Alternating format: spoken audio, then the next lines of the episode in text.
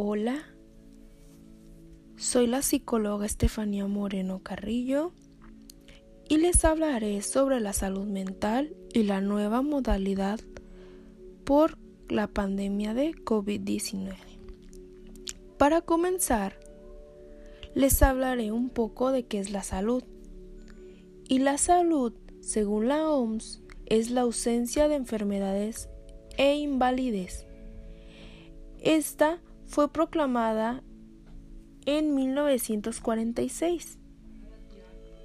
Pero ahora, ¿qué es la salud mental?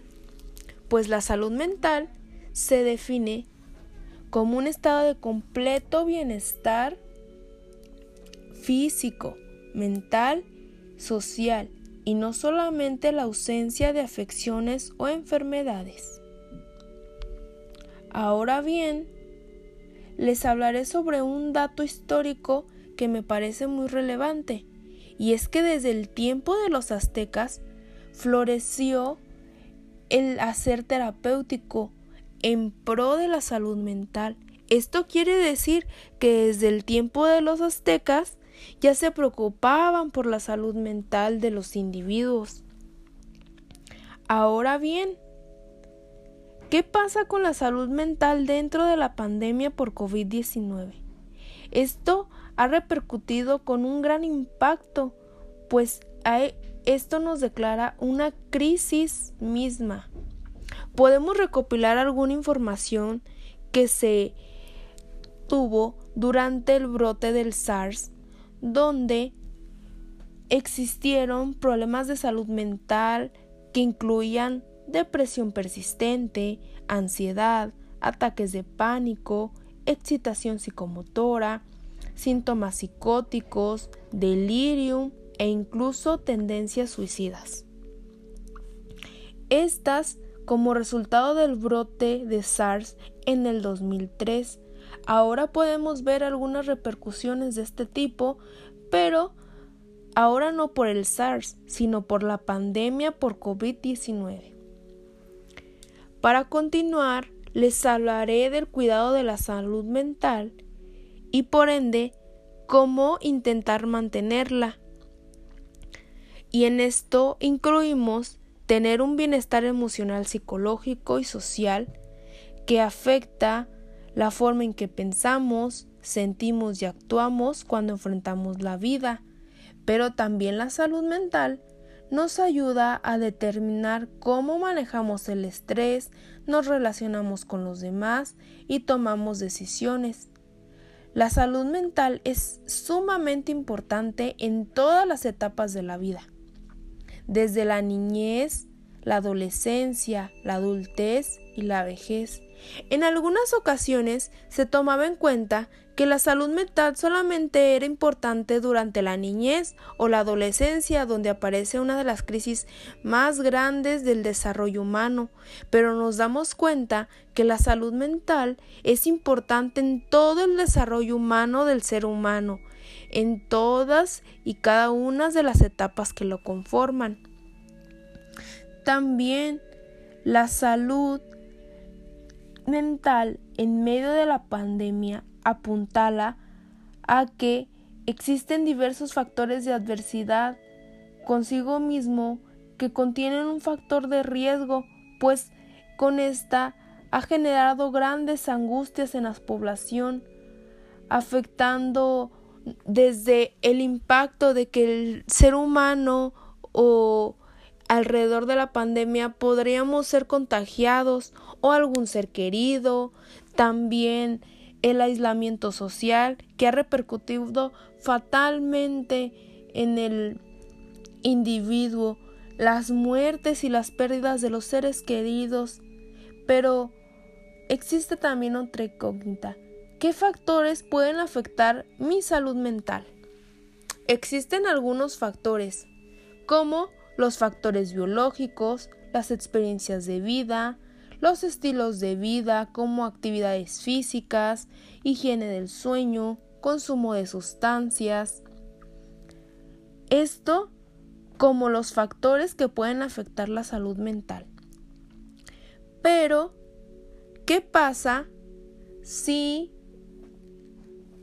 en medio de todo esto, existen reacciones habituales a causa del distanciamiento social, porque causan situaciones estresantes, porque el modo de vida que teníamos antes se ha habido alterando radicalmente.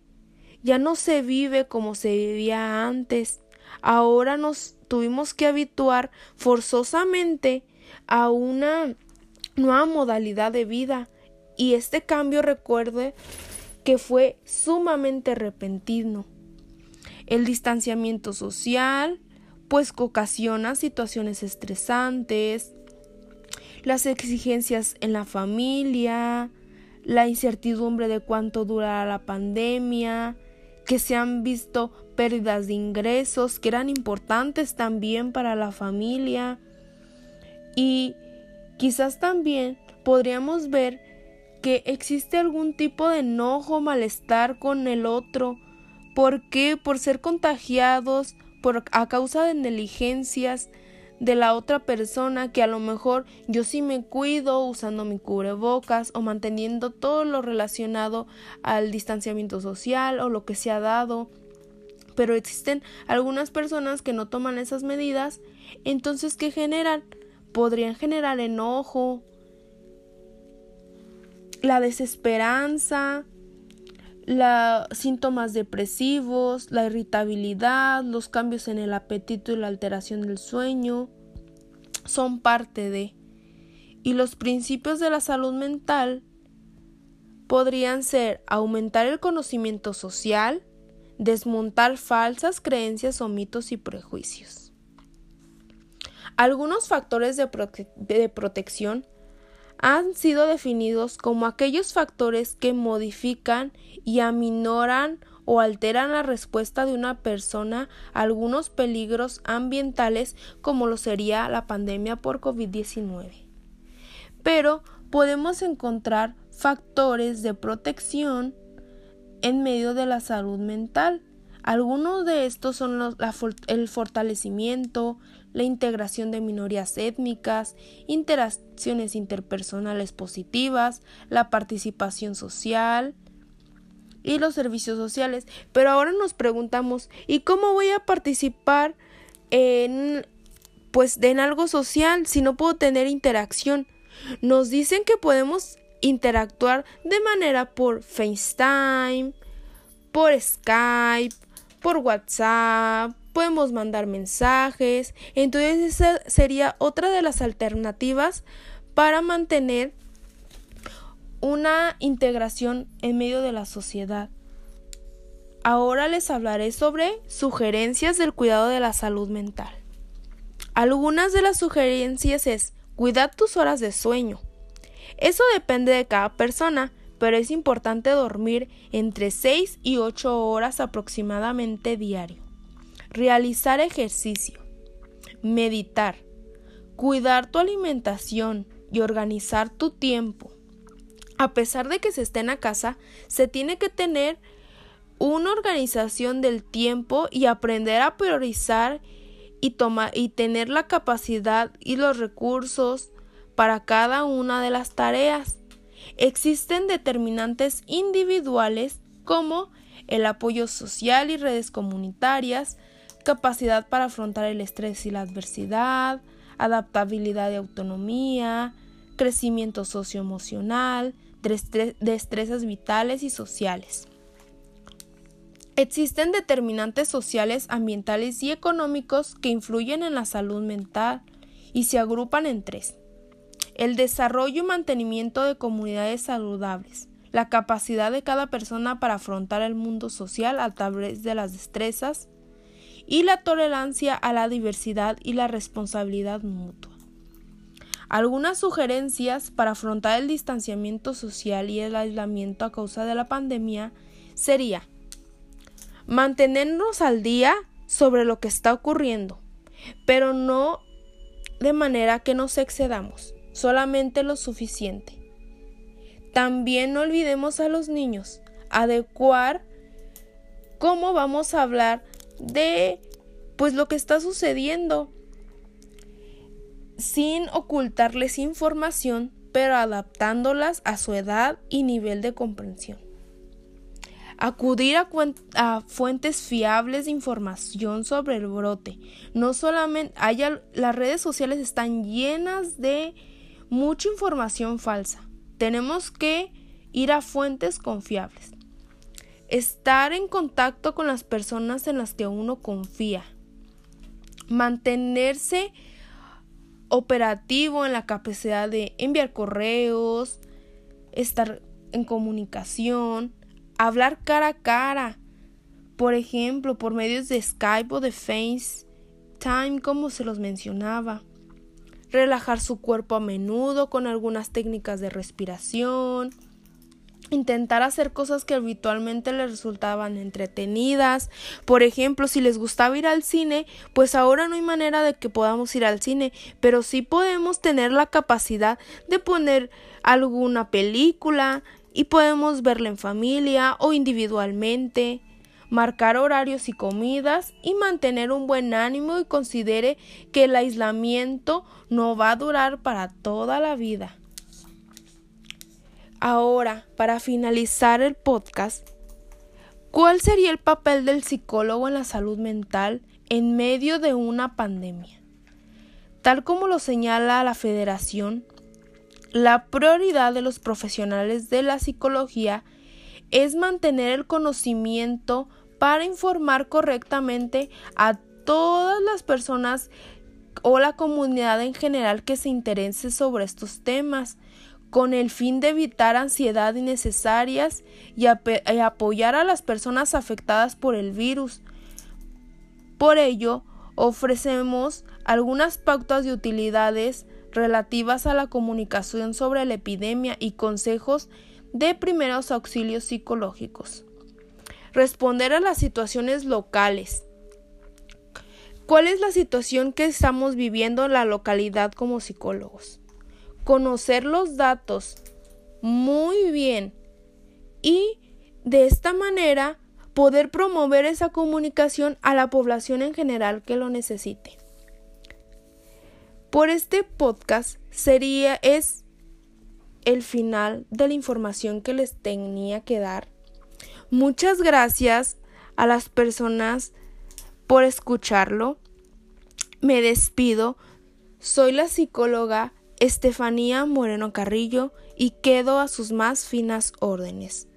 Muchas gracias. Hola. Mi nombre es Estefanía Moreno y soy psicóloga clínica.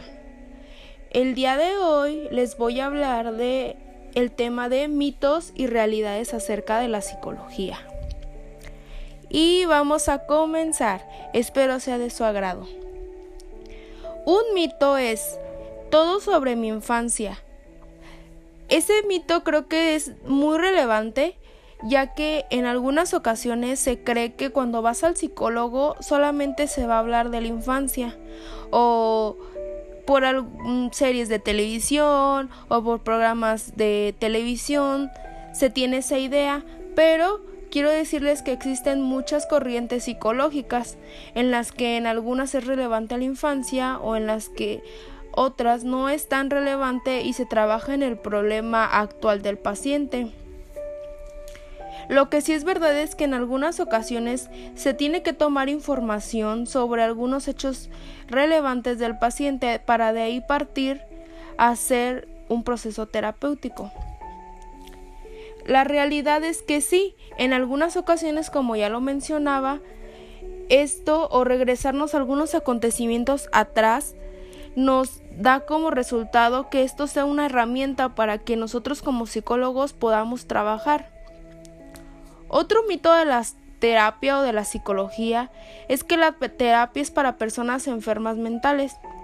Y pues esto obviamente es una mentira, porque así como también pueden ir personas con alguna, algún trastorno mental, también van aquellas que pues quieren cuidar su salud mental o aquellas que tienen algún conflicto y no lo han podido resolver, entonces acuden a nosotros, no solamente las personas que dicen que, eh, que pudieran tener algún trastorno mental, van con nosotros.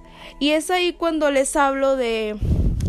o que muchas veces no se han escuchado la muy mencionada frase de al psicólogo solamente van las personas locas. Pues eso quiero decirles que es una total mentira, entonces lo calificamos como un mito. Una realidad sería, como les comentaba, la terapia es algo para la vida cotidiana.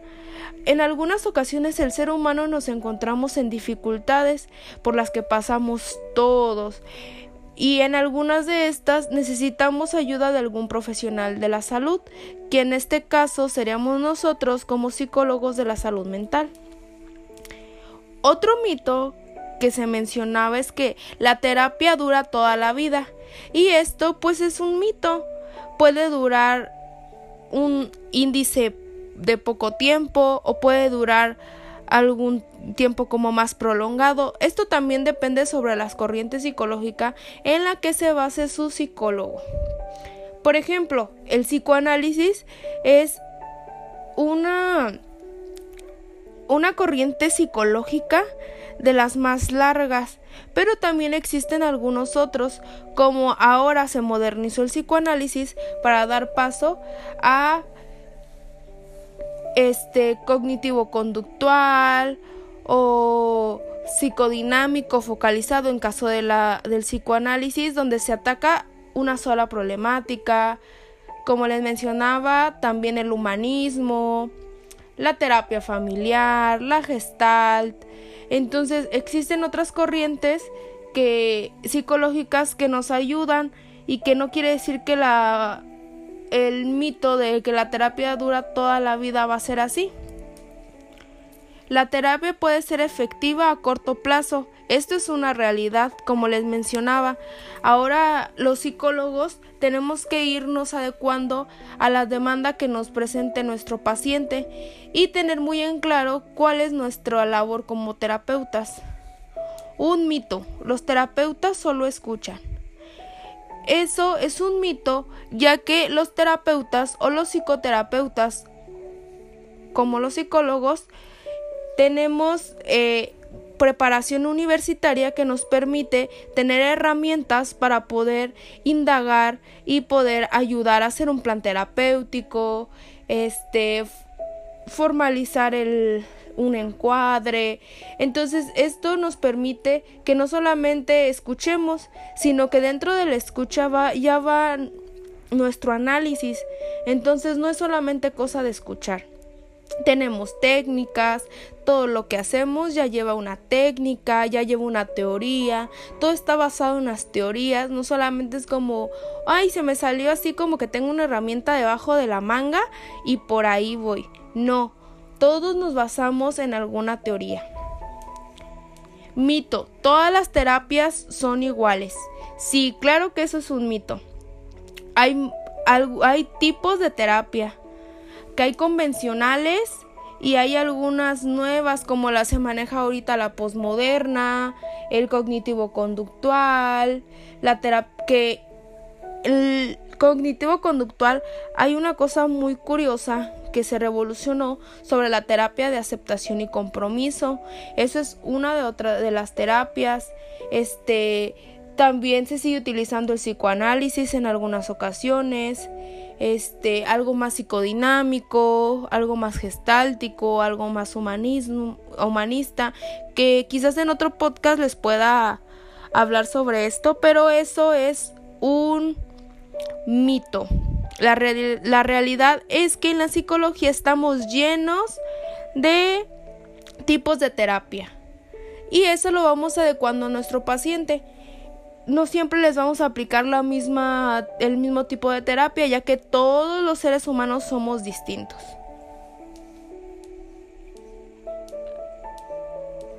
Dice, otro mito sería que todos los terapeutas son iguales.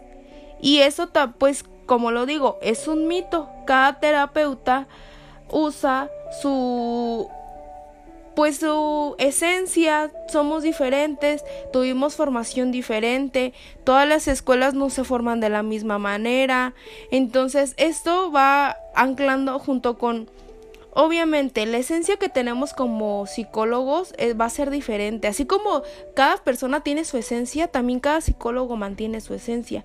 Y cada psicólogo maneja alguna corriente en la que es más fuerte y puede indagar en el paciente o puede trabajar con esa. Entonces no todos somos iguales. Otro. La realidad. Los dice realidad, los psicoterapeutas no son facilitadores de fármacos, aunque en nuestra preparación nos enseñan sobre la química cerebral, eh, la química cerebral, neurotransmisores, por decir un ejemplo, la, psicofármacos. La realidad es que nosotros no estamos capacitados para recetar fármacos. El especialista totalmente para recetar psicofármacos es un psiquiatra. Un mito sería que la psicoterapia es cara. Si lo vemos desde alguna perspectiva, la psicoterapia no es cara, pues estás invirtiendo en ti mismo, en tu salud mental. Cuando, cuando estás invirtiendo en tu salud mental, quiere decir que estás invirtiendo en ti. Y cuando estás invirtiendo en ti, Creo que la remuneración de esto sería tu paz mental, poder tu paz mental principalmente, poder disfrutar de aquello que no se disfrutaba o tener una perspectiva más amplia de las cosas. Eh, la psicoterapia te sirve realmente para el crecimiento personal eh, de una manera asombrosa. En el caso de de esta y algunas otras personas que van pues por otro motivo de consulta, pero creo que la en realidad la, la psicoterapia no es cara y la considero un mito. Otro de los mitos que es muy frecuente que podamos encontrar nosotros los psicólogos es que el psicólogo es para las personas débiles. Yo les comparto algo en particular y creo que el ir al psicólogo o el acudir a una psicoterapia, al igual que a psiquiatría, si es que se necesita, es para personas valientes, para personas que decidieron hacer un cambio, para personas que a pesar de la adversidad deciden decir, ¿sabes qué? Tengo la valentía para enfrentarme y ya no puedo y no puedo y, y algo quizás se salió de las manos y necesito ayuda de un de un profesional de la salud entonces el psicólogo no es para personas débiles el psicólogo es para personas fuertes para personas valientes que se atreven a un encuentro consigo mismo otro es que se escucha como en varias ocasiones que yo puedo con mi problema solo. Eh, quizás afortunado lastimosamente en la sociedad y creo que muy marcado en la sociedad mexicana, se dice que yo puedo solo con mis problemas, no tengo por qué irle a contar a otra persona que tengo tal problema, porque él qué va a saber de mi vida. Bueno, pues es, en eso tiene razón. Nosotros no sabemos de su vida hasta que ustedes van a contarla a un consultorio, a su espacio, donde ustedes se van a sentir totalmente libres de poder expresar su sentir, sus emociones y poder sentirse o darse la oportunidad de sentirse vulnerables. Cuando escuchamos esto, es que pues la persona no reconoce que tiene un problema, la persona está afectando a las personas que lo rodean, la persona cree que lo están haciendo que lo que está haciendo le da resultados cuando la verdad es que pues no le está no le está dando resultados porque ya está afectando a otras personas y como se está afectando a sí mismo ya hay repercusiones en algunas áreas de su vida. Otra de los mitos, y este me parece muy muy gracioso, de verdad, porque dicen, es que el terapeuta me va a hipnotizar. Y eso es una total mentira. El, o un total mito. En la psicología no se hipnotiza. Porque estaríamos hablando como de algo mágico. Y lo mágico, como el hecho de que te hipnoticen, pues no tendría cavidad bajo la ciencia. Entonces, la psicología está basada en la ciencia.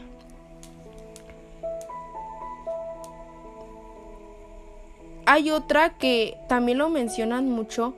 Esto lo he visto yo más reflejado en mi práctica clínica cuando he atendido pacientes con de edad como más grandes que yo. Quiero compartirles, yo tengo 24 años, pero he tenido obviamente pacientes pues de edad más grandes que yo, más adultas, y me hacen o me han hecho preguntas como de ¿y tú cómo me vas a ayudar si tú no sabes qué, es tener hijos o qué es tener una familia? Eh, ¿Cómo vas a saber eso si no has pasado por pues por esta circunstancia tal que me están dando como motivo de consulta? Y es verdad, yo no voy a adivinar o yo no voy a saber, pero yo no estoy delante del paciente, yo no soy Estefania Moreno la que se presenta con sus amigos. Yo soy la psicóloga, la psicóloga que no es experta en tu vida, pero que ella quiere conocer tu vida a través de tus ojos y a través de tu sentir. Entonces eso es un mito que se tiene muy arraigado, pero que si se dan la oportunidad de tener alguna psicoterapia o de alguna terapia pudieran darse cuenta. Dice, otro de los mitos, ¿para qué ir y pagarle a alguien? Mejor me voy a tomar un café con una amiga. Es muy diferente la charla que vas a tener con una amiga, porque la amiga te va a dar un consejo desde la perspectiva de cómo ella ha eh, resuelto algún problema, por ejemplo. Voy a decir un ejemplo. Eh, no sé, la persona tiene, rompió con su novio y tiene dificultades en eso. Pues va y se va y se toma el café con la amiga. ¿Y qué pasa? La amiga le va a dar lo que ella ha resuelto bajo pues su experiencia bajo lo que ella ha vivido y le puede dar un consejo de no, pues es que hazle así y así. Pero esa es la diferencia entre un psicólogo. Nosotros no damos charlas, nosotros no damos una, ah, te voy a platicar esto. Nosotros no damos consejos. Esa es la gran esa es una gran diferencia y una gran línea que nos divide entre, ah, es que el psicólogo da consejos. No, no damos consejos. Otro de, de las muy marcadas o que llegan a consultas de arrégleme a mi hijo porque tiene esto o arrégleme a mi esposo porque tiene esto. Y va la mujer a que le arreglen las dificultades de los otros. Eso es una tarea imposible del psicólogo. ¿Por qué? En primer caso, si tú llegas con el psicólogo, nosotros vamos a atender a la queja o al motivo de consulta que nos traigan, pero nosotros no podemos ser el dueño de las personas y por ende no podemos cambiar a, o no se puede trabajar con algo que no está presente, no podemos cambiar a terceras personas, ni al mismo paciente lo podemos cambiar. El cambio sobreviene del mismo paciente y está dentro de él. Y por este podcast sería todo acerca de mitos y realidades de la psicología. Estaré subiendo más contenido en las siguientes semanas. Estaré tratando de hacerles un podcast cada semana o cada 15 días. Eh, de acuerdo a pues no que se va, que se vayan, no sé, temas que se vayan suscitando, pero quiero agradecerles profundamente sobre la respuesta que he tenido en el, en el primer podcast que hice. Espero ir mejorando. Eh, me siento muy, muy, muy bien de estarles haciendo este tipo de cosas. Creo que también sirve de manera informativa eh, y de quitar algunos paradigmas que tenemos o algunos tabús. Entonces en el siguiente podcast les tengo una sorpresita. Va a haber algo, temas muy interesante, muy, muy, muy interesante, que ya tengo tiempo planeándolo y espero que este podcast les haya gustado. Quiero volverles a agradecer y reiterar que muchas gracias por todas las muestras de que han escuchado mi podcast. Entonces, pues sería todo. Soy la psicóloga Estefanía Moreno y estoy para servirles. Gracias.